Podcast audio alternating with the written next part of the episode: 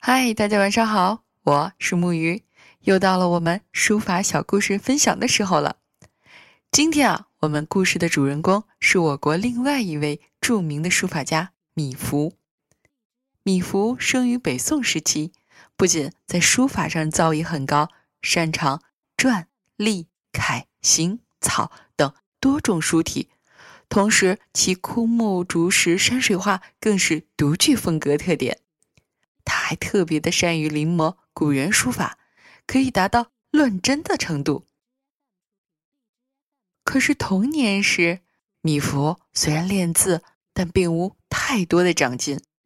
先生经常呵斥他：“你只能回家放牛。”从此，米芾发奋习字。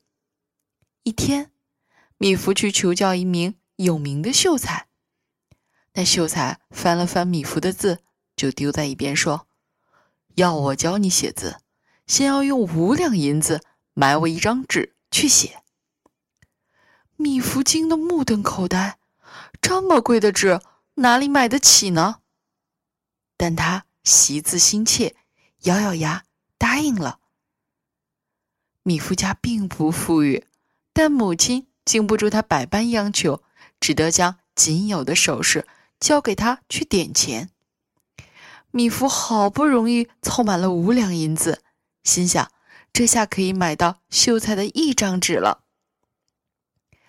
秀才接过银子，给了米芾一张纸，说：“你好好写吧。”米芾将那张纸反复的观看，觉得并无特别之处，可这么贵的纸，他不敢轻易的下笔，于是认真钻研字帖。琢磨每个字的尖架和笔锋，直到晌午，秀才见米芾仍坐在那里对着字帖出神，纸上却一字未写，便问：“你怎么不写呀？”米芾一惊，如梦初醒，喃喃地说：“这太贵了。”秀才问：“那你敢不敢写个字给我看看？”米芾提起笔。凝神默想了许久，写了个“永远”的“永”字。他既像贴上的字，又不完全像。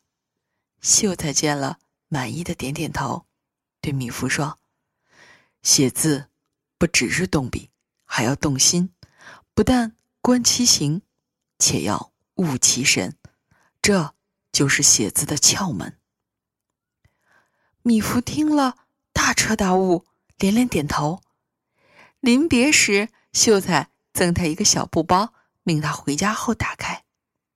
米芾回家后打开布包，啊，原来这就是那买纸的五两银子，他感动的热泪盈眶。后来，米芾一直保存着这五两银子，以纪念秀才对他的苦心教诲。今天的故事。就是希望所有的小朋友们也能像童年的米芾一样，用心去思考每个字、每个笔画，这样你一定会有非常快速的进步的。